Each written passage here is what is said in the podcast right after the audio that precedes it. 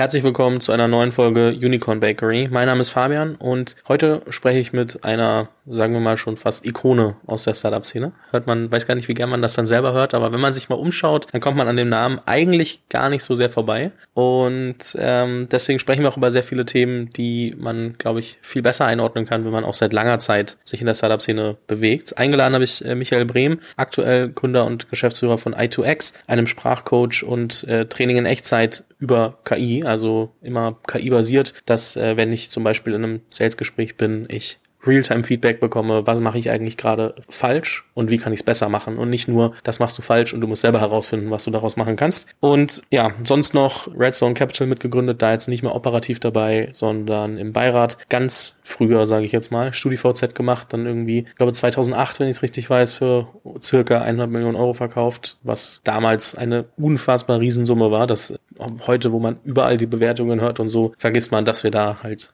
14 Jahre früher waren. Deswegen, ich freue mich sehr, dass du hier bist. Herzlich willkommen im Podcast. Ja, Fabian, vielen Dank. Freut mich sehr, äh, dass wir heute sprechen hier im absoluten Herzen, im Zentrum von Berlins äh, Startup-Szene. Und ja, freue mich auf das Gespräch und vielen Dank für die nette Einleitung. So, ich habe es eigentlich schon fast vorweggenommen, was ihr eigentlich genau macht. Aber so, wenn du noch mal in, in ein, zwei Sätzen zusammenfasst, wie beschreibst du I2X?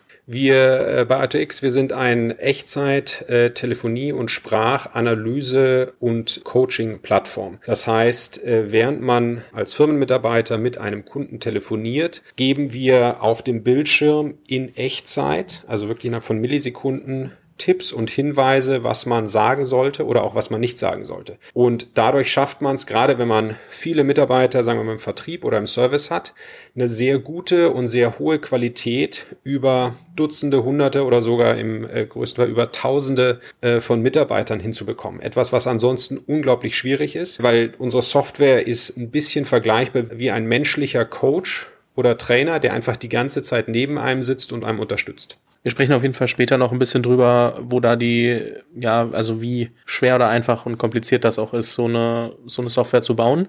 Weil KI-basiert etc. gibt es einige Faktoren, die da mit reinspielen, die es vielleicht nicht so einfach machen, zu sagen, ah, ich entwickle mal und teste alles sofort. Also das ist, glaube ich, schon ein bisschen mehr eine Krux.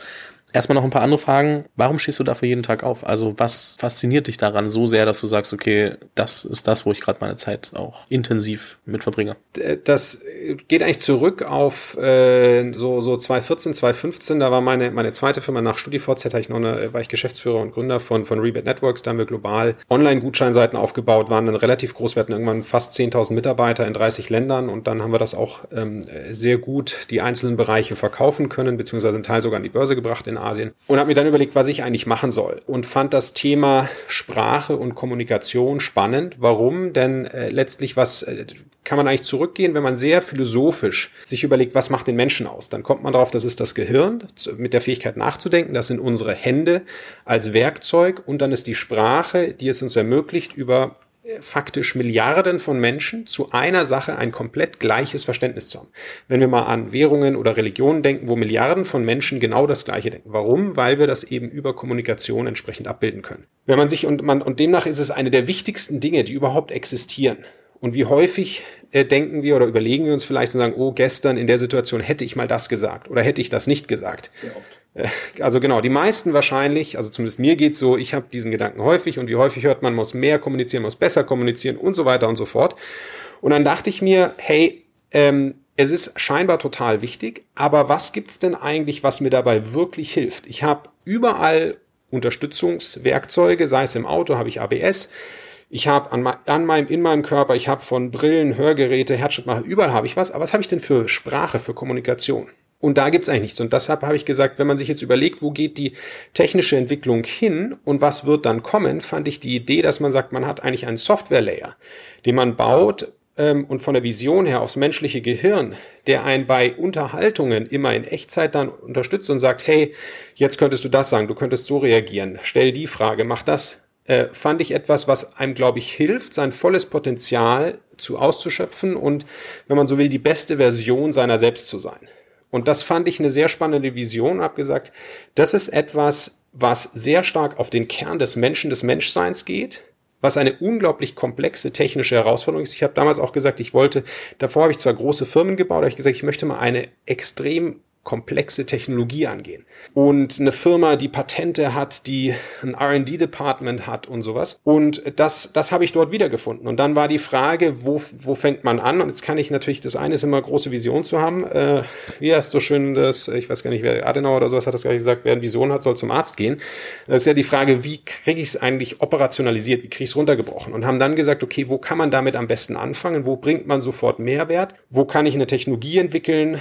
Und äh, haben jetzt für mittelgroße und große Firmen, die viele äh, Mitarbeiter am Telefon haben, diese Software zur Verfügung gestellt, damit sie diese Mitarbeiter unterstützen können. Da habe ich sehr klar strukturierte Telefonate, von denen es sehr, sehr viele, Tausende, Hunderttausende, teilweise sogar von Millionen von ähnlichen Telefonaten die ich aber auch, die zu komplex sind, als dass man sie jetzt schon automatisieren könnte. Ähm, insofern hat sich das dafür sehr gut geeignet. Und so sind wir dann dran gekommen. Und das ist ein Thema, was ich ähm, technisch extrem faszinierend finde, was ich ähm, aber auch, wenn man so will, inhaltlich extrem faszinierend. Menschliche Sprache ist etwas, was ja äh, faktisch jeder Satz hat unendlich viele Möglichkeiten. Ich habe ja, ich kann andere Wörter, andere Betonungen, Geschwindigkeiten, Tonlagen, kann ich ja immer anders machen. Das heißt, ähm, es ist etwas, was sehr, ähm, ja, sehr, sehr, sehr, sehr hohe, sehr, sehr viele Möglichkeiten technisch kompliziert ist und auch deshalb inhaltlich philosophisch, äh, finde ich, wahnsinnig spannend ist. Du hast mir jetzt schon fast meine Frage vorweggenommen, die ich, die ich stellen wollte, denn was, was ja bei Sprache das, also das eine ist, das technisch komplex ist, äh, KI zu machen, so. Das, also gefühlt wird's immer normaler, aber weil es immer jeder behauptet, dass er KI macht, wenn man sich das anguckt, dann ist wahrscheinlich nicht alles davon von KI. Wahrscheinlich vielleicht sogar ein bisschen weniger als alles. Und ähm, ohne da jemandem zu nahe treten zu wollen. Aber was es ja noch komplexer macht, ist dann eben Sprache, weil Sprache ja oft was auch ist, wo du eine gewisse emotionale Intelligenz brauchst, um das zu verstehen. Das heißt, was ich mich frage, ist, sind wir schon so weit, dass eine, eine künstliche Intelligenz dann auch wirklich das mitdefinieren kann? Oder ist es, weil es genau für die Art von Gesprächen, wo ihr jetzt gerade ansetzt, auch viele Leitfäden gibt oder viele ähnliche Gespräche, dass es auch was Rationales hat, was man dann irgendwie so ein bisschen anreichern kann? Also so, weil, gerade bei Sprache muss ja immer irgendwie, wie du sagst, auf, auf viele Emotionalitäten eingehen, viel, also ist KI dann in dem Sinne schon mit genug emotionaler Intelligenz ausgestattet, um, um in solche Gespräche mit, mit eingreifen zu können? Also vielleicht auch, wenn ich, äh, wenn ich da jetzt enttäusche, aber ähm, wir sind noch äh, in vielen Bereichen meilenweit von dieser generellen künstlichen Intelligenz äh, entfernt. Es gibt in spezifischen, abgegrenzten Bereichen habe ich schon sehr gute Ergebnisse, aber dieses General Artificial Intelligence, das, das, sind, das sind wir noch nicht. Äh, sind wir weit von entfernt. Also die, die Welt ist da noch überhaupt nicht, nirgendwo, nicht in, in Laboren etc.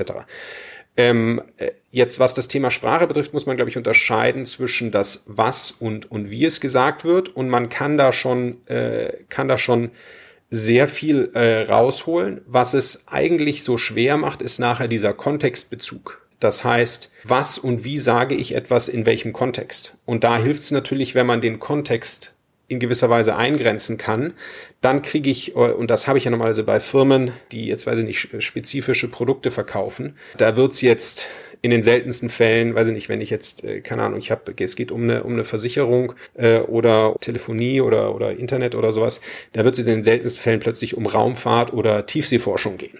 Ähm, das heißt, das macht es natürlich in gewisser Weise einfacher, so dass ich dort Schritt für Schritt, äh, ich baue erstmal mein Sprachmodell, dann baue ich mein Industriemodell, dann baue ich mein, äh, habe ich für spezifische ähm, äh, Sektoren etwas und, und kann mich dann so annähern. Aber das, das, und das eine ist, da muss man unterscheiden, was funktioniert im Labor. Deshalb muss man, glaube ich, sehr vorsichtig sein, wenn man so manchmal irgendwelche Demonstrationen äh, oder, oder sowas sieht, wo, wo was vorgeführt wird und man denkt so, wow, ist ja total beeindruckend. Ja, aber das ist dann, ist es total ruhig. Das, das Modell wurde für dieses spezifische Thema äh, vorprogrammiert. Und äh, was wir sehen in einem, in einem echten Einsatz, ich habe einen Kunden, der ruft aus dem Auto an, da ist es laut, das Handy, schlechte Verbindung, Kinder schreien auf dem Rücksitz. Äh, ich habe Mitarbeiter aus dem jetzt immer mehr auch wieder im Büro, da ist es laut.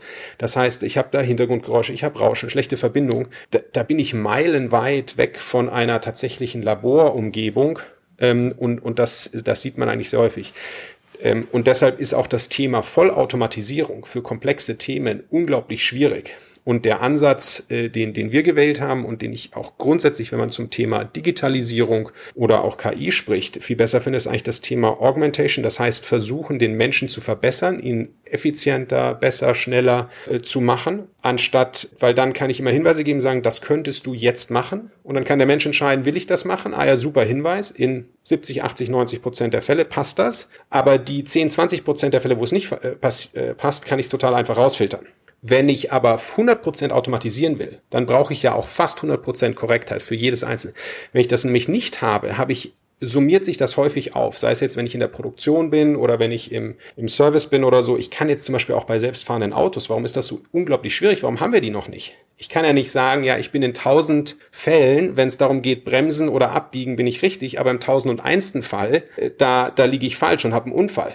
Das heißt, ich brauche und, und dann, dann, dann komme ich in Summe auf der, auf der Aufsummierung oder auf der Aufpotenz habe ich einen zu großen Fehlerfaktor. Und deshalb glaube ich, dass es eigentlich ein viel, viel versprechender ist, ähm, jetzt erstmal zum Thema Verbesserung und, und Vorschläge Augmentation zu gehen, als komplette Vollautomatisierung. Beziehungsweise Vollautomatisierung funktioniert dann, wenn ich sehr klare, einfache ein, wie sagt man, eine Aufgabe, eine Lösung habe, aber nicht viele. Je mehr ich davon hintereinander habe, umso schwieriger wird es. Mhm. Wir kommen auf jeden Fall nochmal zurück zum Thema äh, I2X. Ähm, beziehungsweise eigentlich bleiben wir schon fast auch so ein bisschen noch dabei, aber äh, so zu der ganz konkreten Sache. Wenn man sich jetzt so ein bisschen anguckt in den letzten, ich sag mal, zwei, drei Jahren, wo diese unfassbare Hype-Phase war, also ganz schlimm, äh, in Anführungszeichen schlimm, aber ganz exzessiv im letzten Jahr oder in den letzten anderthalb Jahren, war es relativ ruhig um euch. Und äh, jetzt, ja, dann irgendwie doch eine Finanzierungsrunde announced, quasi als eigentlich alle gerade gesagt haben, oh, jetzt Finanzierung schwierig, alles alles eingefroren und so weiter und so fort, wobei die VCs alle sagen, sie investieren noch. Ähm, zwischen, zwischen sagen und machen sind ja immer, immer zwei Paar Schuhe, aber äh, man könnte ja fast ein bisschen sagen, dass das relativ anti antizyklisch gelaufen ist. Und die Frage deswegen, also erstmal Glückwunsch zur Finanzierungsrunde in, in so einer Zeit. Die Frage, was, was macht die aktuelle Situation mit dir und wie schaust du da drauf? Also welche Perspektive hast du als jemand, der ja auch ein bisschen, bisschen länger schon dabei ist und nicht seine erste Firma jetzt in den letzten zwei, drei Jahren aufgebaut hat? Also vielen Dank. Äh, das ist in der Tat äh, ziemlich, ziemlich gut gelaufen. Vielleicht wir waren äh, wir hatten, haben interessanterweise vor eineinhalb Jahren standen wir vor der Entscheidung, ob wir jetzt, sagen wir mal, richtig Vollgas, extrem aggressiv gehen oder ob wir ähm, eher etwas vorsichtiger sind und haben dann gesagt, wir wollen, unser Ziel ist es, eine sehr stabile, sehr nachhaltige Firma zu bauen. Und ich wollte nicht aufgrund jetzt äh, von, sagen wir mal, völlig verrückten äh, Ausgabeverhalten die ganze Firma riskieren. Und jetzt habe ich ja schon äh, zumindest mal äh, zwei Achten extremen äh, Downturn oder zwei Neuen mitgemacht. Viele der Investoren, die ich da habe, sind sehr erfahren und haben dann gesagt, wir sind in einem, in einem B2B-Umfeld, da geht's um langfristig gute Produkte und Kundenmehrwert. Und äh, das jetzt einfach, äh, ich kann da auch gar nicht, ich kann jetzt nicht morgen irgendwie Google Ads aufdrehen und, und mach plötzlich 20 mal mehr Umsatz.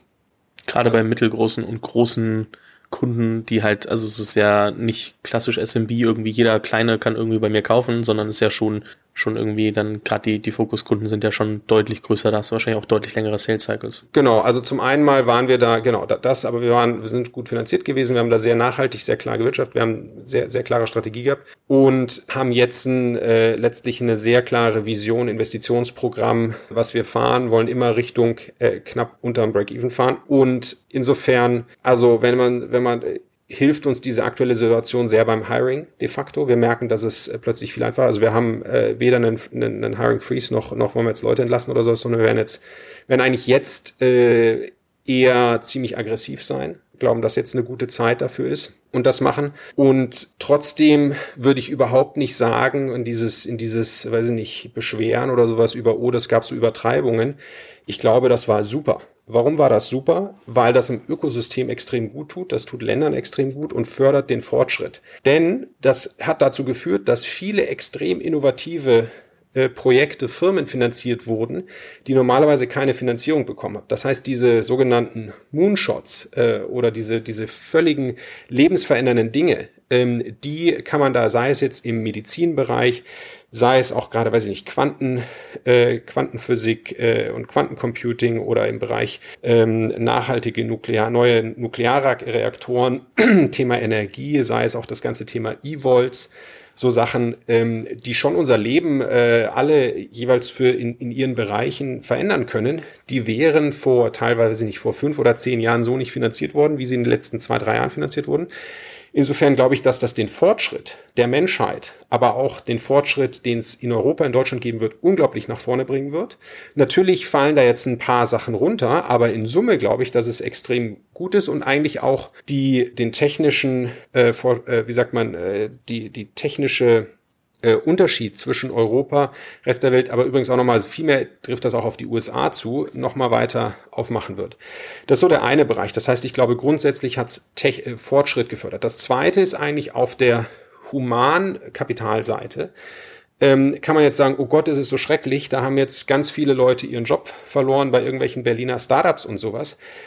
Ähm, da wäre meine Argumentation genau eine andere, sondern es hat geholfen, dass Leute an die Technologie herangeführt wurden. Es hat geholfen, dass die ihre ersten Arbeitserfahrungen gemacht wurden in einem klar verrückten Umfeld, aber das ist, weiß ich nicht, wie so ein, ich würde mal sagen, etwas böse äh, gesagt, man könnte sagen, da haben hundert oder tausende von Leuten einen äh, risikokapitalfinanzierten MBA bekommen. Ähm, so, die können jetzt äh, natürlich und, und äh, die können jetzt selber in wieder neue Startups gehen, die können in größere Firmen gehen, das dort reinbringen, die können vielleicht selber Firmen gründen. Und äh, zumindest jetzt, wenn wir über die Startup-Welt sprechen, ich meine, da sprechen wir über viele 22 bis, weiß ich nicht, 32-Jährige äh, in äh, höchst häufig gut ausgebildete äh, Leute in Berlin und Berlin Mitte und Prenzlauer Berg und so. Ich meine, da, da muss man sich jetzt fairerweise nicht so viel Sorgen um die machen. Ja, vielleicht kriegt da jetzt nicht jeder seinen absoluten Traumjob als nächstes und ziemlich sicher vielleicht auch nicht auf dem Gehaltsniveau, aber das ist ja nicht vergleichbar mit, weiß ich nicht, nach der Wende, als äh, da irgendwelche Fabrikarbeiter in Ostdeutschland äh, entlassen wurden, die de facto überhaupt keine Perspektive hatten. Die haben gesagt, die, die waren, weiß ich nicht, Ende 30, Anfang 40, haben nicht gewusst, werde ich jemals in meinem Leben wieder einen Job haben? Kann ich überhaupt meine Familie ernähren? Wie geht's überhaupt weiter? Die haben richtige Existenzängste.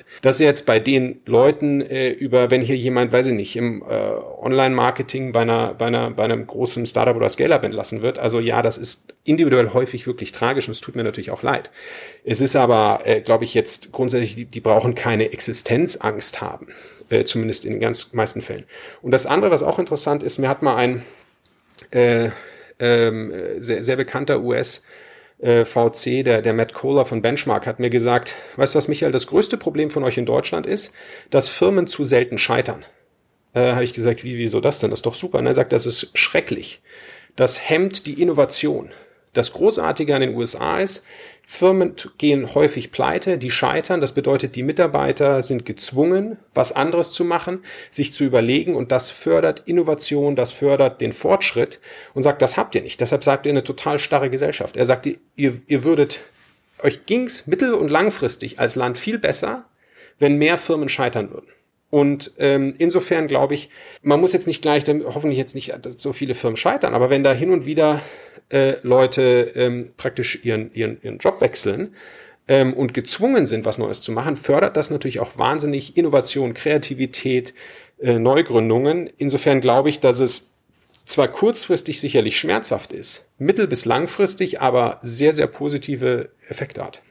Ich finde es spannend, ich habe es im Vorgespräch schon gesagt, ich, hab's, ich hatte ein bisschen Respekt, dass es anders sein könnte, als äh, jemand, der offensichtlich keine Krise miterlebt hat und äh, 25 ist. Und äh, ich dachte so, wie ich meine Generation einschätze, ähm, hatte ich eher ein bisschen Respekt davor, dass all dieses Highlife, was jetzt alle haben wollen, wegen unter anderem Social Media, unter anderem, weil alles gut lief bisher und so weiter, wenn das einmal einkracht, dass du dann halt irgendwie die Leute quasi in Anführungszeichen für den Markt in der Startup-Szene komplett verlierst, ähm, hatte ich ein bisschen Respekt vor, weil ich das aus der anderen Perspektive, die du beschrieben hast, gar nicht so sehen, gesehen habe oder, oder nicht einschätzen konnte. Macht aber natürlich Sinn, ne? Also gerade so dieses Venture, oder das hören die VCs vielleicht nicht so gerne, aber VC-finanzierter äh, MBA, ähm, finde ich eigentlich einen äh, sehr, sehr spannenden Fakt. Und wie gesagt, ne, also die sind ja auch nicht verloren, wenn sie in die, in die Corporates gehen. Ganz im Gegenteil, das kann ja auch ein unfassbarer Mehrwert für die Corporates sein und vielleicht auch dafür sorgen, dass die dann am Ende ein paar Dinge anders machen und anders ausprobieren. Ja, für beide sein. Ehrlicherweise, ich glaube, dass äh, auch, äh, ich meine, es gibt, äh, die Frage ist, wer, wer und was ist ein Corporate? Ich meine, viele mittlerweile große Startups oder Scale-Ups sind häufig auch viel mehr Corporate wahrscheinlich, als man denkt. Aber auch, auch große Firmen, etablierte Firmen haben ganz viele Vorteile. Also ich bin da mittlerweile auch viel differenzierter Ähm, man muss äh, weder das eine ist immer gut oder immer schlecht, sondern das hat jedes hat seine Vor, Vor und Nachteile und es gibt überall tolle tolle Möglichkeiten und deshalb man ich meine muss ja auch nicht hin, irgendwo hingehen und sagen, ich mache das jetzt die nächsten 30 Jahre, sondern es sind immer immer Abschnitte. Ähm, gibt übrigens auch zig Studien, die zum Beispiel sagen, ich glaube die äh, mit Abstand erfolgreichsten Gründungen ähm, werden von, äh, von Menschen gemacht zwischen 35 bis, ich glaube, 45 oder 48 sogar. Ähm, ich glaube, in der Phase hat man eine vier, fünf oder sogar zehn, zehnmal höhere äh, Erfolgswahrscheinlichkeit, wenn man eine Firma startet, als wenn das äh, mit irgendwie Mitte 20 ist. Was auch ganz interessant ist, weil das ja auch die Wahrnehmung ist ja eigentlich, hey, eigentlich man muss ja schon fast seine seine Uni aufgeben oder so eine Art äh, Dropout sein, äh, um ein wirklich erfolgreiches Startup zu machen. Die Zahl, da gibt es ein paar Sonderfälle, aber die, wenn man so will, Statistik äh, sagt da was anderes. Ja, auch ein Grund, warum ich immer sage, so ich muss gerade nichts gründen, auch wenn mich immer jeder fragt, ja, du machst auch einen Podcast, du lernst auch dauernd was über Startups, wann gründest du eigentlich selber? Ich so, hab ja noch ein paar Jährchen. Naja, dein Podcast ist ja selber eine, fast schon eine Gründung und kann ja, sowas kann ja auch groß werden. Ja, jetzt aber nicht, also die fragen natürlich immer in Richtung Venture Case, ne? Das, äh, das ist ein Podcast, glaube ich, nicht da. Zumindest nicht so, wie er jetzt aufgestellt ist. Das ist übrigens auch, glaube ich, man muss auch überlegen, nicht jedes, nicht jede Firma, nicht alles muss immer Venture finanziert sein. Und ich glaube, viele wären wahrscheinlich sogar besser dran, wenn sie nicht VC finanziert werden oder erst viel, viel später, als wenn man das sofort VC finanziert. Bin ich selbst großer Fan von. Wann immer ich eine Firma gründen würde, würde ich versuchen, so lange wie möglich ohne VC und auch, sagen wir mal, ohne jetzt so die, die Angels, die man nicht kennt, sondern so, wenn man Family and Friends vielleicht ein bisschen, aber schon versuchen, so weit wie möglich äh, testen und, und kommen ohne irgendwas. Weil, also ich sehe ja immer die Kopfschmerzen, die die Gründer und Gründerinnen auch damit haben. Und ich denke mir nur so, nee, die brauche ich eigentlich jetzt am Anfang nicht. Da möchte ich mich auf was anderes konzentrieren. Aber ja, ähm, finde ich, finde ich ganz spannend. Eine Frage äh, jetzt mal angeschlossen direkt, äh, weil wir gerade so über die aktuelle Marktlage gesprochen haben und ich es anfangs schon gesagt habe, dass du auch bei, bei Redstone ähm, immer noch äh, im, im Beirat mit dabei bist. Wie siehst du die aktuelle Situation aus, aus VC-Sicht? Also was passiert aktuell? Was, was sind so die Themen, über die man spricht, wenn man äh, in einem Beirat von einem VC spricht, äh, sitzt aktuell? Ja, also vielleicht, ich meine, was man sieht, was das eine ist, äh, wenn, wenn man jetzt natürlich äh, die letzten zwei Jahre extrem aggressiv äh, investiert hat, dann hat man wahrscheinlich bei vielen Firmen zu einer sehr hohen Bewertung investiert. Das muss man mal gucken, wie sich das entwickelt. Ich glaube, die, die grundsätzliche Trend der Digitalisierung und, und dass jetzt neu, es neue Geschäftsmodelle gibt etc., der ist ja nach wie vor da. Das heißt, so, so ein VC-Fonds, der hat ja relativ lange Laufzeit, das läuft ja normalerweise so um die zehn Jahre. Ähm, das heißt, äh, das wird sich in, weiß ich nicht, vier, fünf, sechs, sieben, acht Jahren zeigen. Und das kann wahrscheinlich auch sein, dass das eine oder andere, was jetzt unter Wasser ist, dann hervorragende Resultate produziert. Deshalb wäre ich da sehr vorsichtig, jetzt so dieses komplett abzuschreiben. Das, was, was Redstone betrifft, das Gute ist, die haben jetzt relativ äh, viele neue, frische Fonds. Äh, das heißt, äh, das ist und die These dort ist letztlich, dass, dass sie sagen, äh, ist eigentlich jetzt die beste Zeit überhaupt zu investieren, ja, weil man hat grundsätzlich was vernünftigere Bewertungen, man hat äh, wieder ein bisschen mehr Fokus auf, auf äh, nachhaltige äh, Geschäftsmodelle. Man hat sicherlich jetzt auch auf VC-Seite gibt es weniger Wettbewerb, als das, das vorher war. Und insofern ist das, glaube ich, dass grundsätzlich die jetzigen ähm, äh, und, und auch, das trifft übrigens auf eigentlich alle Fonds, VC-Fonds zu, die jetzt deutlich überlegter agieren. Das Gut, wenn man VC ist, ist natürlich für die Gründer vielleicht hier und da ein bisschen mühsamer. Äh, es war auch jetzt bei mir übrigens bei ATX habe ich das auch gemerkt. Also die Gespräche von vor letztem Jahr, äh, also praktisch vor, vor Neujahr letztes Jahr und die Gespräche dieses Jahr äh, waren, waren, waren völlig andere. Ja. Letztes Jahr wollten alle nur Topline, Wachstum, Wachstum und jetzt dieses Jahr auf einmal, oh, was ist denn hier, wie ist der Pfad zur Profitabilität oder Break-Even und, und Unit Economics und sowas, das, das war davor überhaupt gar keine, keine Frage. Insofern glaube ich, dass grundsätzlich die, äh, gerade jetzt der 2022er Jahrgang von VC-Fonds und auch nächstes Jahr, das werden wahrscheinlich, äh, werden das, werden das sehr, sehr gute ähm, was äh, die andere große Frage ist jetzt, was, was macht das eigentlich mit den Leuten, die in VC-Fonds investieren? Das Problem in Deutschland und Europa sind ja nicht nur, dass es jetzt nicht genug Leute gäbe, die äh, Risikokapitalfonds machen wollen, könnte es auch mehr geben, aber mit jedem, mit dem man da spricht, das ist schon ist unglaublich hart, dort Geld aufzunehmen. Also das, dieses VC-Investitionsökosystem, das ist ja Limited Partner, das heißt, das sind die Leute, die in Risikokapitalfonds investieren. Normalerweise große ähm, Pensionskassen, Versicherungen, äh, Family Offices etc. gibt es viel weniger oder die sind in, allokieren einen viel geringeren Prozentsatz in Europa dann. Das hat jetzt in den letzten paar Jahren ist das so wieder aufgegangen. Wenn man böse ist, könnte man sagen, es hat jetzt 20 Jahre gedauert nach dem 2000er Crash, dass die Deutschen wieder anfangen an Risikokapital zu glauben, sondern jetzt gerade, wo sie sowas so richtig im vollen Schwung war, gibt's jetzt so einen richtigen großen Dämpfer. Da glaube ich, oder was ich jetzt, äh, oder jetzt wäre da, wär da meine These, ich glaube, das eine äh, ist, dass, dass man äh, sieht, dass eigentlich vor allem in der frühen Phase, frühen bis mittleren Phase, Startups viel weniger äh, von der aktuellen Krise vielleicht betroffen sind oder viel höhere Aussichten auf einen guten äh, Return haben als vielleicht andere Assetklassen. Das nächste ist, dass dadurch, dass ja äh, Startups rein äh, mit Eigenkapital finanziert sind, auch VC-Fonds agieren, ist, ist eigentlich die These, dass sie einen großen Vorteil gegenüber dem Bereich Private Equity haben. Weil Private Equities arbeiten ja sehr viel mit Fremdkapital. Das heißt, und das war natürlich ein Traum die letzten Jahre, weil die Fremdkapitalkosten immer runtergingen von 5, 6, 7, 8 Prozent auf teilweise 2, 3 Prozent, mit der ich Firmen refinanzieren konnte. So, und jetzt gehen die wieder hoch. Das heißt, das, was übrig bleibt zwischen was erwirtschaftet eine Firma und was muss ich an Fremdkapitalkosten aufbleiben, wird immer weniger. Damit tun sich natürlich Private Equities in den kommenden Jahren immer schwerer, eigentlich diese Überreturns zu erfüllen. Und damit ähm, ist das, was ja bisher jetzt durch eine ganze Reihe von, von Dritten gehört, die gesagt haben, dass viele der großen institutionellen Investoren, auch Family Offices, drüber nachdenken, signifikant die Allokation weg von Private Equity hin zu VC zu allokieren. Weil die bei weitem nicht so stark von diesem Zinsanstieg oder eigentlich letztlich überhaupt nicht so richtig ähm, äh, betroffen sind. Ähm, und deshalb wäre die Hoffnung, dass man eigentlich sehr stark im, im VC-Bereich davon profitiert und jetzt auch, dass äh, die Fondsinvestoren nicht alle verschwinden. Was grundsätzlich aber wünschenswert wäre, und da gab es ja jetzt übrigens, die Bundesregierung hat da ja äh, gute Initiativen gemacht, dass man eigentlich versucht, auch dieses Invest, also das Fondsinvestoren-Ökosystem. Das ist das größte Thema. Wie viel Kapital habe ich, was ich Richtung Risikokapital ähm, schieben kann als, als Gesamtwirtschaft, dass man das sehr intensiv versucht zu erhöhen, was, was auch zwingend notwendig ist. Also gibt es ja auch äh, ganz viele Studien zu, die sagen, wir haben letztlich, auch wenn es sich vielleicht jetzt aus äh, nicht ganz so anfühlt, wenn man sich immer die Artikel anschaut, aber wir sind noch immer in Deutschland und Europa extrem unterfinanziert was das Thema Startups betrifft, im Verhältnis zu jetzt zum Beispiel den USA oder auch China. Mhm. Jetzt hast du natürlich den Case beschrieben, dass viel von PE in VC wandern kann.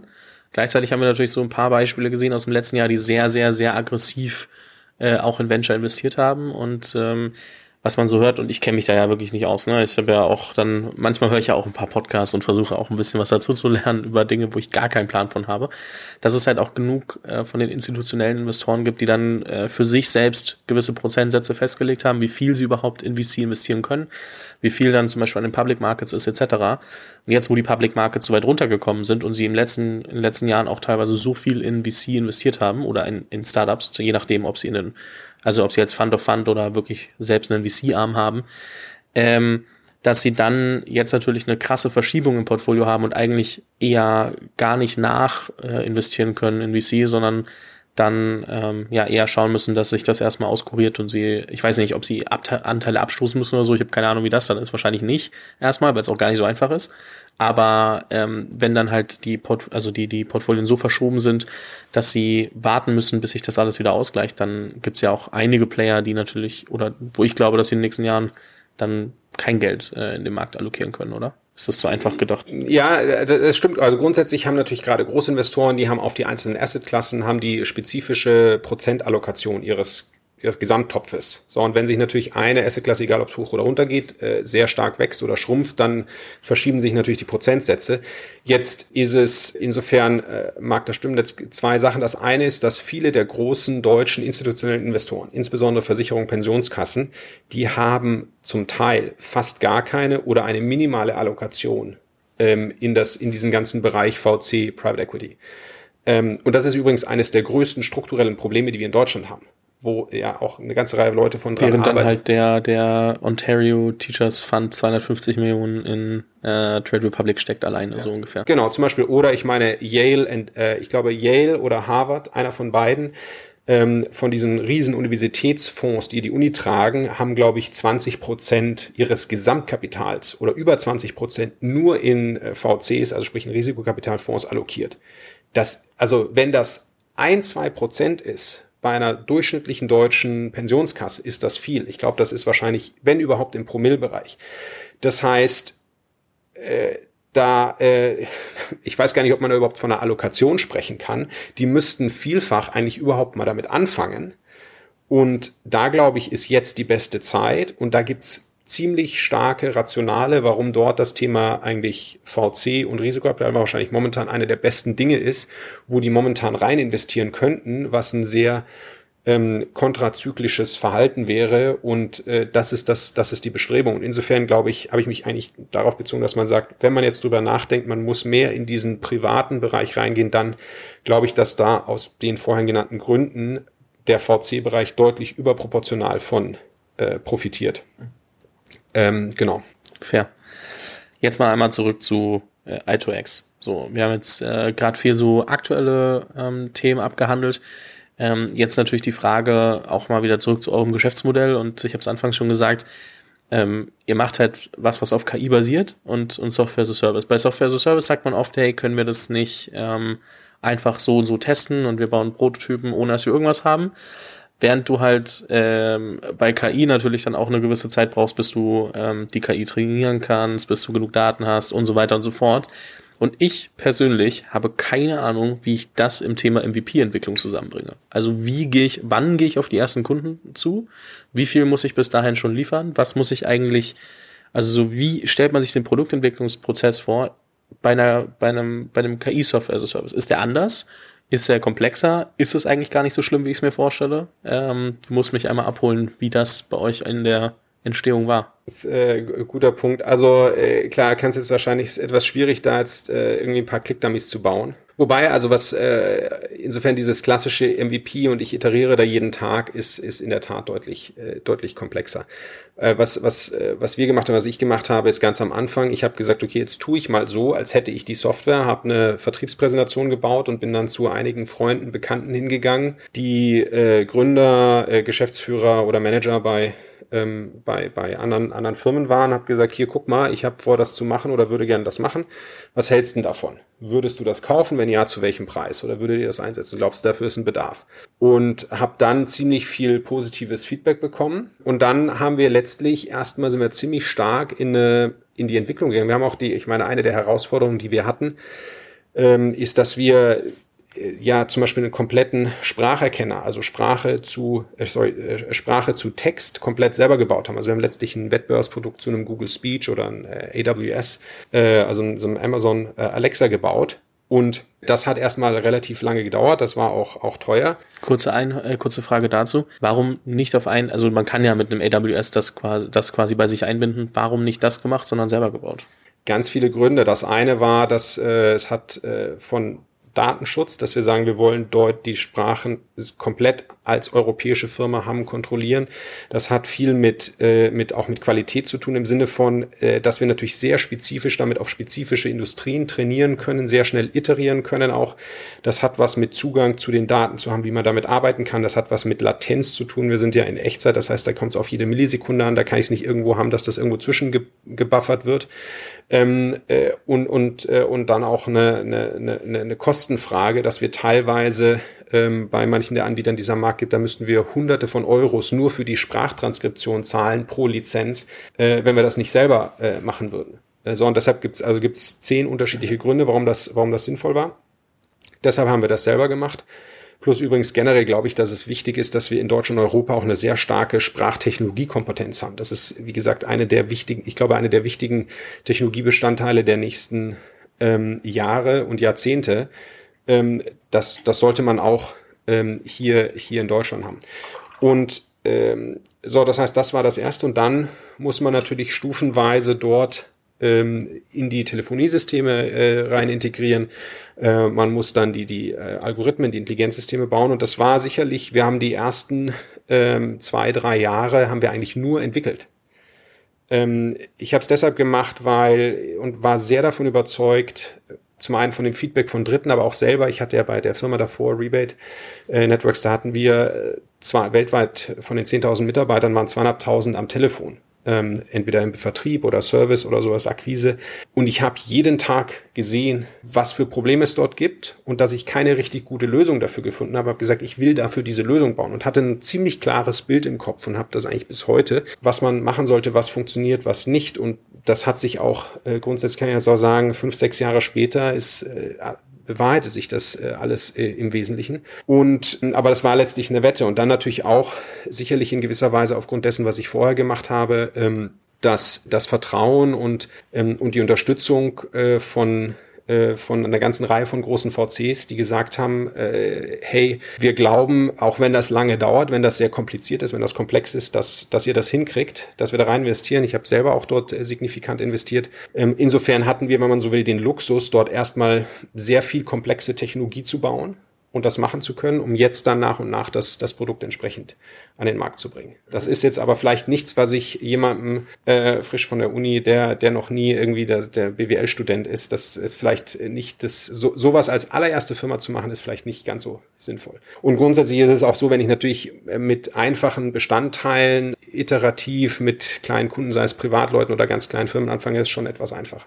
Gleichzeitig zeigt das natürlich auch in einer Welt, wo alle immer auf Lean Startup und äh, alles testen gehen, dass wenn du vielleicht auch schon sehr lange äh, Branchenerfahrung hast, dass du in dem Thema unfassbar lange dabei warst oder sehr viel gesehen hast, dass du auch die gewisse Richtung natürlich im Kopf schon haben kannst und daran auch festhalten kannst und auch darauf wetten kannst. Du musst natürlich Leute finden, die dir vertrauen, dass du das bauen kannst. Das ist, das ist nochmal ein anderer Schnack, aber mit einer gewissen Branchenerfahrung und kann es auch sein, dass du halt nicht alles also gerade wenn es ein sehr komplexes Produkt ist, nicht alles im kleinsten Detail testen kannst und halt erstmal auch ein bisschen länger als nur drei Wochen entwickeln kannst für deinen ersten Figma-Prototypen. Ne? Ja, genau. Wir haben natürlich trotzdem, was wir, was, was wir dann gemacht haben, ich meine, was ich zum Beispiel ein großer Fan davon, einfach immer wieder sich Feedback abholen, mit Kunden, mit Kunden, Kunden sprechen, mit potenziellen Kunden sprechen, Mockups zeigen, sagen, hier würden das so machen. Ähm, und mittlerweile versuchen wir sehr, sehr schnell zu iterieren. Also wir haben letztlich äh, zweiwöchentliche Release-Zyklen. Das heißt, wir ballern da wirklich äh, in Affengeschwindigkeit alle zwei Wochen kommen da neue Features, neue Sachen, neue Elemente raus. Also das ist so, wenn man so will, so viel wir am Anfang erstmal bauen mussten, um es überhaupt zu machen. Würde ich sagen, so schnell äh, und so skalierbar sind wir jetzt. Also wir profitieren da sehr von. Wir haben da auch grundsätzlich auch, wenn man, wenn man so im, äh, im, im, im B2B-Bereich wirklich, äh, wenn man äh, sagt, Enterprise-Ready-Systeme, da gehört ja viel dazu, gehört mehr dazu als nur, hey, da macht eine Software A und dann B. Das von, wenn ich plötzlich tausende von Nutzer bei einer Firma habe, wie administriere ich die überhaupt? Ähm, kann ich nicht händisch machen plötzlich alles. Ähm, wie, wie mache ich das Rechtevergabesystem? Ähm, äh, wie, äh, wie mache ich Abrechnung und so weiter und so fort. Geht, kommt ganz, ganz, wie, wie mache ich eigentlich die Security, Security Audits, die automatischen Security Logs äh, und so weiter und so fort. Das heißt, ganz viele Dinge, ähm, die wir jetzt alle ähm, alle haben und was dazu führt, dass wir, glaube ich, eine sehr gute, sehr skalierbare, äh, sehr breite Software haben. ist witzig, was da so alles dazugehört, was man eigentlich so als selber, wenn man es nutzt, als Hygienefaktor wahrnimmt. Was man aber natürlich, wenn man es richtig gut machen will, halt auch selber bauen muss und, und äh, sich drum kümmern muss. Das ist schon, schon unterschätzt man immer wieder, wenn man nicht selber Software entwickelt und äh, da so, so tief drin hängt. Um wann habt ihr das erste Mal dann oder wann habt ihr die erste Lizenz verkauft? Also so wie lange nach, nach Start? Die erste Lizenz haben wir, glaube oder die ersten Lizenzen haben wir so, so zwei Jahre nach Start verkauft. Ähm, und ähm, so richtig, also jetzt die letzten zwei Jahre, würde ich sagen, waren auch bei uns jetzt nochmal ziemlich gut. Also sind da um, äh, um Faktor äh, 4, 5 äh, X sowohl was Kundenanzahl als auch was, äh, was Umsatz angeht gewachsen. Also das ähm, hat, hat jetzt momentan eine ziemlich, ziemlich gute, gute Dynamik. Mhm. Und ähm, also das erklärt natürlich auch, warum ihr jetzt zur aktuellen äh, Marktzeit trotzdem eine Runde machen könnt. Ähm, weil wenn du halt zeigst, okay, wir sind dann auch wirklich dementsprechend gewachsen und äh, dann natürlich zählt der Background wahrscheinlich auch immer und das, das Netzwerk auch ein bisschen mit rein, dass man dann halt auch dieses Vertrauen genießt, dass man ähm, da, da eine Runde machen kann. Ähm, ja, und, und vielleicht, aber also was wir jetzt schon haben, wo Leute schon sehr drauf, wir haben einfach, können sehr klare KPIs zeigen. Wir haben auch äh, was total Wichtiges, wo Leute auch drauf schon nicht nur, was verkauft, was macht er, sondern hat das eigentlich einen Kundennutzen. Also wir sehen auch die Kunden, die bleiben dabei, die sind begeistert, die, die haben, wir haben ganz klare ROI-Cases, ähm, das hat einen richtigen Impact. Äh, die Mitarbeiter sind, sind begeistert. Übrigens auch, was ein Riesenthema ist. Wir haben zum Beispiel eine eigene, klingt vielleicht jetzt äh, lustig, aber wir haben eine eigene äh, Produktsuite und Feature Suite nur für Betriebsräte gebaut. Ja, jede mittelgroße, auch jetzt hier Berliner Startups, die größer sind, die haben alle einen Betriebsrat irgendwann. Ähm, so, das heißt, äh, wir haben eine Software, die letztlich für den Mitarbeiter ist, für den Menschen und dem, äh, für den ein Coaching, ein Trainingswerkzeug ist. Und ja, dann können theoretisch auch, äh, können da Teamleads, äh, können da, äh, können da mit draufschauen, wenn das denn gewollt ist.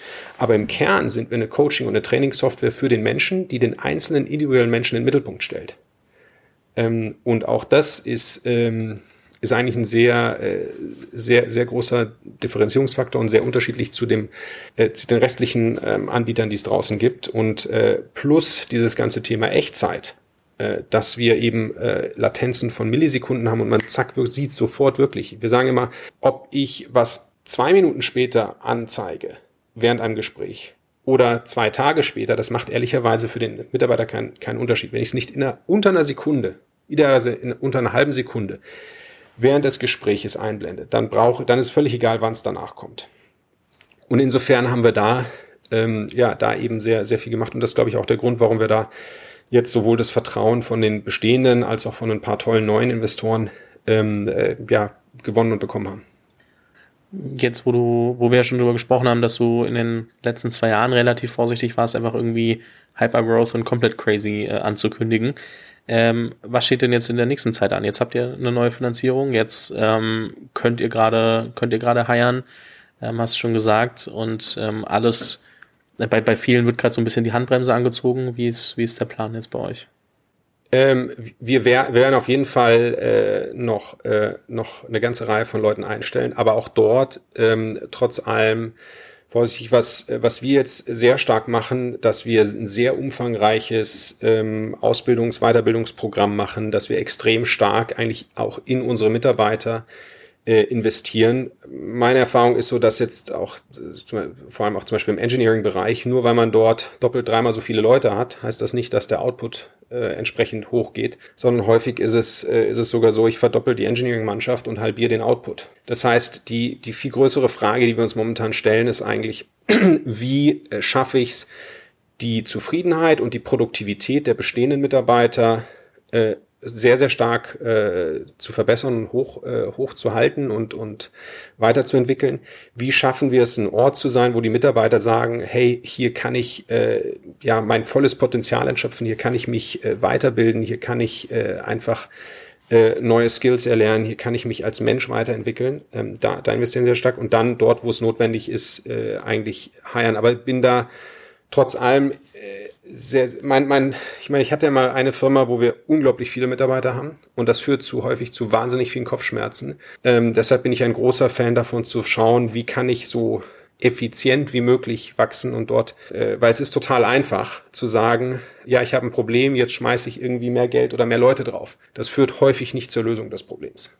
Und das versuchen wir jetzt eigentlich diesmal, äh, diesmal anders zu machen es erfordert, wenn auch auf andere Art und Weise, trotzdem natürlich ein Investment, ähm, aber, aber das, das machen wir. Insofern ist es auch so, wir werden jetzt nicht äh, plötzlich hunderte von Leuten einstellen. Jetzt mal, nachdem das alles klingt, als ob es in deinem, in deiner Karriere irgendwie alles immer nur perfekt geradlinig nach oben ging äh, und da irgendwie gar nichts auch nur im entferntesten schiefgelaufen wäre, ähm, was ich mir über die Zeit nicht vorstellen kann. Was ist denn mal bei dir so richtig grandios schiefgelaufen?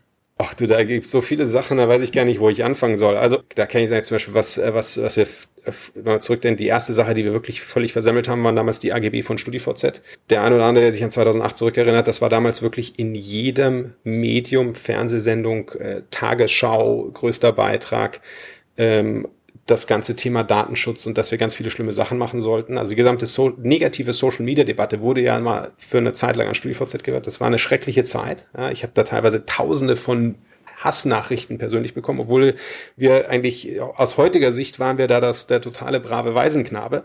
Aber damals war das sah das alles ganz schlimm aus. Also da, da wir hatten damals an ähm, äh, haben wir unkommentiert äh, Millionen von Nutzern und Studenten neue AGBs geschickt. Dann haben sich äh, 200.000, ich glaube, Jurastudenten circa und 100.000 Journalistikstudenten bemüßigt gefühlt, diese bis aufs Kleinste auseinanderzunehmen. Das heißt, ich würde sogar sagen, dass wahrscheinlich die äh, StudiVZ AGBs von Anfang 2008 sind wahrscheinlich die bestanalysiertesten AGBs irgendeiner Firma auf der Welt, die es jemals gegeben hat weil jeder, jeder Jurastudent aus der Zeit sagt mir, dass, äh, den ich mal, wenn ich den mal treffe, ähm, sagt mir, ja, haben wir auch in, weiß ich nicht, teilweise nicht nur einem Kurs durchgenommen. Also das war, das war eine, eine, eine sehr, sehr schwere Zeit. Ist man nach so einer Zeit dann immer noch der Meinung, dass ähm, nur keine Presse ist schlechte Presse? Oder sagt man auch, schlechte Presse kann auch nee, richtig äh, bescheiden sein? Also äh, fairerweise muss man sagen, unsere Nutzerzahlen sind damals äh, so stark wie nie gewachsen. Es war ziemlich absurd. Wir haben, wir haben nur schlechte Presse bekommen und die Nutzerzahlen sind durch die Decke gegangen. Deshalb auch diese Social Media Debatte ist, also das, was man in der Presse liest und das, was die Leute machen, sind zwei völlig unterschiedliche Sachen. Ähm, bis heute übrigens, äh, glaube ich, vielfach. Ähm, trotzdem, das war persönlich extrem belastend. Also das war wirklich keine spaßige Zeit. Es war teilweise so, dass ich habe mich nicht mehr rausgetraut, weil jeder, mit dem ich gesprochen hatte, egal ob jetzt gute Freunde, Familie, hat mich darauf angesprochen und wie kann ich nur und sowas. Ähm, dass äh, dann äh, bei, bei Rebate, äh, da ist viel gut gelaufen. Ein Fehler, den wir gemacht haben damals, war, waren wir noch an einer Firma beteiligt, Living Social, die war dann irgendwann mit vier, fünf Milliarden bewertet. Äh, und dann hätten wir dafür viel Geld Anteile verkaufen können. Habe ich gesagt, nee, unter 10 Milliarden verschenke ich doch keine Anteile. Dann ist die Firma irgendwann äh, vor die Binsen gegangen. Äh, das war, war im Nachhinein sicherlich kein, äh, keine so gute Idee. Und äh, dann natürlich gab's äh, ein paar tolle Investments, die ich zum Beispiel privat gemacht habe, äh, die aber nachher nicht so funktioniert haben, oder, oder ein paar, dann eine ganze Reihe, die natürlich auch nicht funktioniert haben. Ähm, dann war auch jetzt bei, bei i2X, das hat unterm Strich natürlich schon auch länger gedauert. Also das war, ich meine, ich habe davor auch, muss ich, kann ich ja ganz offen sagen, ich habe davor auch noch nie eine, eine B2B-Firma, Softwarefirma gebaut. Äh, das heißt, äh, auch dort hat das eine oder andere länger gedauert, beziehungsweise die Leute, die sich mal auskennen, sagen, ja, ist total normal. Ähm, äh, und äh, für uns oder für mich war das damals so, hm, ist ja schon was anderes, als wenn ich jetzt so ein E-Commerce oder Social Media Ding baue. Aber sind wir durch, durchgekommen. Aber das war, sondern dann auch äh, vielleicht nochmal privat, was eine, finde ich, eine wirklich große Herausforderung ist die Frage, wie, wie schaffe ich es eigentlich, äh, Gesundheit, Privatleben und äh, so einen extrem intensiven, stressigen Berufsalltag äh, auszubalancieren. Also das ist vielleicht sogar so ein bisschen der Elefant auch im Raum. Äh, viele, viel, vor allem viele, ich kenne äh, viele Gründer oder die meisten, die ich kenne, arbeiten brutal hart, 24-7 die ersten Jahre. Das ist sowohl physisch als auch psychisch extrem belastend. Das heißt, da zu gucken, wie organisiere ich das, wie schaffe ich es, dass ich trotzdem, äh, weiß ich nicht, ausreichend Schlaf kriege, ein bisschen Sport mache. Das erfordert teilweise sehr viel Disziplin in, in alle Richtungen. Ähm, und äh, wo man, wo man immer dran, dran arbeiten muss. Also insofern, ja, also das äh, kann man, gibt's ganz, ganz viele Sachen. Äh, ich glaube, wichtig ist nur, dass man A, äh, natürlich aus den Fehlern lernt und dann, wenn in Summe mehr gut läuft als schlecht läuft, dann, dann ist eigentlich äh, ganz gut. Okay, ja, das äh, nur mal so zu der Part, so dass auch nicht alles immer nur glatt läuft. Ne? Man, man denkt ja dann, dann häufig, weil heutzutage die Medien oder gerade Social Media so funktioniert. Das ist nicht, dass du da großartig viel machen würdest und nicht daher, also aber allgemein denkt man ja immer, alles wäre nur so geradlinig. Ja, übrigens auch, ich meine, das stimmt vielleicht, ich meine, gerade zum Beispiel LinkedIn, man liest ja nur LinkedIn, alle machen Karriere, alle haben Riesenfunding, alle, überall geht's bergauf, man denkt immer so, man ist der einzige Trottel, ähm, um so etwas platt zu sagen, der, der bei dem das äh, irgendwie mühsamer ist und überall ist es total easy. Das ist aber, wenn man mal reinschaut, ist es häufig eigentlich so, dass die Leute extrem hart arbeiten, extrem lange arbeiten und man nachher sieht man so die Spitze vom Eisberg und eigentlich die Jahre oder die gesamte, wenn man so will, die gesamte Vita, die häufig auf diesen Moment hinführt, die wird eigentlich ausgeblendet. Übrigens auch äh, selbst sowas wie wie äh, wie Instagram, ja, die sind irgendwo man sagt, oh nach zwei Jahren und damals für über eine Milliarde verkauft und ich meine, die haben davor, die haben zwar, wenn ich mich richtig erinnere, haben von irgendeiner Top-Uni äh, graduiert, haben dann aber vier Jahre lang herumgetan, iteriert iteriert, das war Nowhere. All deren Freunde haben Karriere gemacht und nur die saßen da immer noch in irgendeinem so, so einem Kellerloch so ungefähr und haben äh, im vierten Jahr immer noch äh, äh, an, an irgendwelchen Dingen herumgebastelt, die nicht funktioniert haben.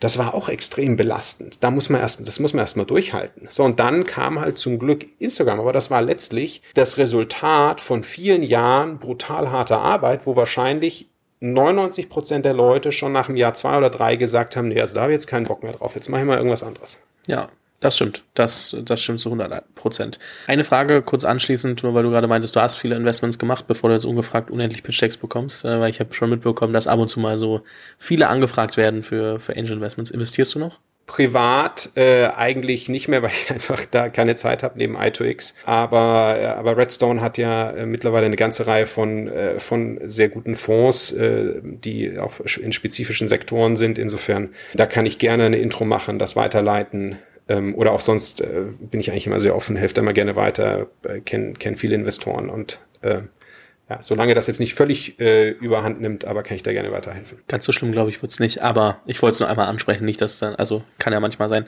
Genau, und jetzt habe ich noch äh, eine abschließende Frage für dich, äh, die so ein bisschen philosophischer wird. Und zwar, woran glaubst du, ähm, woran nicht so viele andere Menschen glauben? Äh, fallen mir spontan eigentlich sofort zwei Sachen ein. Das eine ist, äh, ich glaube, dass Deutschland und Europa sowohl aktuell auch in den, als auch für die nächsten 50 bis 100 Jahre einer der besten und schönsten, wenn nicht sogar der schönste Ort und beste Ort zum Leben ist. Ähm, trotz aller Kritik und allem, was ich da sage, glaube ich, wenn man das die Gesamtheit nimmt, ähm, ist es unglaublich, wie toll dieses Land und äh, diese, ja, wie sagt man, Staatengemeinschaft äh, ist, die wir hier haben. Ähm, und das andere ist, dass ich, äh, dass ich äh, sehr stark an das Gute und die positiven Effekte von, von künstlicher Intelligenz glaube. Ähm, ich glaube, viele von den ähm, von diesen ganzen Bedenken, von den Horrorszenarien, die wir haben, sind, äh, sind äh, wirklich übertrieben, teilweise unbegründet. Das ist, ich meine, man kann jede neue Technologie, die kommt, wird eigentlich gerade in Deutschland erstmal sehr stark verteufelt. Ähm, das fing an bei den Webmaschinen, wo es hieß, das sei Teufelszeug. Dann hieß es, die Eisenbahn sei das Schlimmste, das es gibt. Wer mehr als 20, 30, 40 Stundenkilometer äh, schnell fährt, äh, droht sich umzubringen. Dann waren es die Roboter. Ich meine, so ein gutes Beispiel, als wir die Automatisierungswelle in den 80er, 90ern mit den Robotern haben, was, was gab es da für schreckliche Artikel vom, vom Ende der Menschheit, der Ende der Arbeit? Und heute haben wir de facto ja eigentlich einen, einen trotz allen Schwierigkeiten fast ein Rekord, also ein rekordniedriges Arbeitslosenniveau. Also in vielen Bereichen, wenn man zum Beispiel den süddeutschen Raum, äh, Raum schaut, trotz der aktuellen Krisen. Also teilweise, da, da findet man für nichts mehr irgendwo Leute. Und ich glaube, dass es bei, bei KI ähnlich wird. Das lässt, es schreibt sich natürlich viel besser ja, und vermarktet sich viel besser, irgendwelche Horror-Headlines zu machen. Aber also von dieser generellen künstlichen Intelligenz, irgendwelche Roboter, die durchmarschieren, da sind wir wirklich noch meilenweit von entfernt. Und letztlich jede Technologie kann im Guten wie auch im Schlechten eingesetzt sein. Aber das, das sehe ich so noch nicht. Und ich glaube, das wird einfach grundsätzlich den Menschen unglaublich viel Positives, Gutes bringen in ganz vielen Bereichen, insbesondere übrigens auch im Bereich, die die Lebensqualität sehr stark beeinflussen, im, im Medizinbereich äh, und sowas, wo wir übers Bereich, über den Möglichkeiten der künstlichen Intelligenz unglaublich Fortschritte machen würden. Das wird, glaube ich, unsere Lebenserwartung massiv erhöhen, die Lebensqualität für viele Bereiche. Und deshalb bin ich da ein, ein Riesenfan von und finde äh, häufig, dass, dass da viele Artikel letztlich ähm, teilweise etwas unreflektioniert und, und sogar schädlich. Wenn du sagst, dass du glaubst oder davon überzeugt bist, dass äh, Deutschland äh, bzw. Europa in den nächsten 100 Jahren äh, weiter attraktiv bleiben, dann glaubst du ja anders als äh, viele Medien, dass jetzt Deutschland und Europa gar nicht so krass abgehängt werden von, von China oder den USA, richtig? Ich habe technologisch hab, natürlich ja, technologisch, also ich habe vielleicht ich mache es an einem konkreten Beispiel äh, fest. In den Ende der 90er, Anfang der 2000er haben wir darüber diskutiert, dass wir bereits glaube ich ab 2015 oder sowas, 2010, 2015 eine stark schrumpfende deutsche Bevölkerung haben. Ich glaube, aktuell haben wir ein wir hatten nie einen höheren, äh, mit, mit 32, 3, äh, sorry, 82, 83 Millionen noch was, hatten wir nie mehr Einwohner in Deutschland. Das heißt, es ist eigentlich schon jetzt anders gekommen. Und es ist ja immer so ein bisschen, viele der Prognosen nehmen Status quo und sagen dann so, den schreibe ich fort. Ich glaube zum Beispiel nicht dran, dass wir auf 50 Millionen Einwohner runtergehen in Deutschland. Warum? Weil wenn das kommt, ja gut, dann wird es irgendwann werden, wird sich die Politik schon zusammensetzen und ein vernünftiges Immigrationsgesetz, eine vernünftige Immigrationspolitik auf den Weg bringen. Und Deutschland ist so attraktiv global gesehen als Land. Es ist ja in vielen Bereichen ein solcher Traum, was wir hier haben, dass wir keine Probleme haben werden, auch qualifizierte, gute also gut ausgebildete Menschen nach Deutschland zu bekommen, die hier leben wollen. So, das heißt, das ist, das ist zum Beispiel mal eines. Das heißt, ich glaube, dann das, das nächste ist, Deutschland und Europa ist ja auch im Vergleich übrigens mit China oder mit den USA gleich auf, was dieses Thema Forschung betrifft. Wo wir Riesenschwierigkeiten haben, ist übrigens eines der größten Probleme, die wir haben, ist beim Thema Ausgründung, das heißt das Thema Forschungsergebnisse in Gründungen zu übersetzen und dann diese Gründungen vernünftig zu finanzieren. Das sind die zwei großen Brüche, die wir haben. Ähm, auch aus ein bisschen Thema kulturell, so ein bisschen die Professoren und Doktoranden und äh, Habilitanten, die leben so in ihrer Welt der Akademie und alles, was nicht akademisch ist, ist ganz böse. Ich glaube, das muss man hoffentlich versuchen aufzubrechen. Da habe ich aber auch Vertrauen, wenn man das mal wirklich sehr langfristig, sehr makrotechnisch sieht, dass wir das Problem ist erkannt. Da müssen wir jetzt die nächsten Jahre sehr intensiv dran arbeiten, zu schauen, wie schaffe ich es aus den Unis in Deutschland und Europa mehr Gründungen herauszukriegen. Das Potenzial ist ja da. Also das Forschungspotenzial ist da. Ich habe äh, mit jemandem von Google gesprochen, der hat mir gesagt, ja, also in Deutschland und Europa habt ihr mit Abstanden die besten äh, Quantenphysiker. Und äh, die müssen wir jetzt dann halt heiern und den Software Engineering beibringen, weil es viel schwieriger, den Amerikanern Quantenphysik beizubringen, als den Deutschen ähm, Programmieren, so ungefähr. So, und das heißt, da haben wir das Fundament. Und dann, ähm, wenn, wenn wir das Thema Ausgründung hinkriegen, da muss man das Thema Kapital, da ist man auch dran, da muss auch total viel zu tun. Ähm, wir sind, äh, wie, wie glaube ich, schon, schon erwähnt, faktisch völlig unterfinanziert äh, dort. Und wenn man das angeht und man das alles zusammennimmt, da bin ich einfach sehr optimistisch, was, ähm, was die Zukunft angeht, was unser Land angeht. Und wir haben riesige Herausforderungen. Logischerweise, ich meine, momentan ähm, ist, es, ist es ja völlig verrückt. Man denkt immer, äh, es, es kann nicht noch verrückter und noch nicht schlimmer werden. Aber äh, grundsätzlich glaube ich, dass wir das, äh, wir klagen immer sehr gerne äh, und wir malen immer sehr gerne schwarz, aber auf der anderen Seite ähm, Problem erkannt, Problem gebannt und ich glaube da sehr stark an eine, an eine super Zukunft. Und ich bin begeistert und freue mich, in so einer Zeit leben zu können, ähm, mit so vielen Möglichkeiten, wo sich so viel tut und hoffe dort ähm, äh, in verschiedenen Bereichen dort auch einen kleinen Beitrag leisten zu können. Das lasse ich 100 Prozent so stehen. Ich glaube, ähm, bessere Abschlussworte, über die man nochmal nachdenkt äh, und sich überlegt, äh, was man selbst vielleicht gerade eigentlich für so gegeben nimmt und, und gar nicht mehr so als eigentlich geht's uns ja richtig gut wahrnimmt. Ähm, kann jeder mal drüber nachdenken, was man da so, so außen vor lässt. Michael, es hat mir super viel Spaß gemacht. Ich fand's ähm, über die diversen Punkte, die wir eigentlich besprochen haben, äh, immer einen sehr spannenden Einblick und äh, wünsche euch weiterhin viel Erfolg. Bin sehr gespannt. Bin mir sicher, dass wir uns irgendwann nochmal wieder hier hören, wenn ich, wenn ich dich einladen darf und ähm, sage bis bald. Ja, Fabian, vielen Dank. Äh, hat mir auch viel Spaß gemacht und dann noch einen super Tag. Vielen Dank fürs Zuhören. Falls dir diese Folge gefallen hat, dann musst du auf jeden Fall mal den Unicorn Bakery WhatsApp Newsletter auschecken. Dort bekommst du ein bis zweimal die Woche von mir äh, entweder eine persönliche Sprachnotiz oder eine Content-Empfehlung, Blogpost, Video etc. für Dinge, die du als Gründer unbedingt wissen, lesen, hören musst. Am einfachsten ist es, du klickst auf den Link in der Beschreibung und meldest dich an. Ansonsten kannst du auch auf jungunternehmerpodcast.com slash newsletter gehen.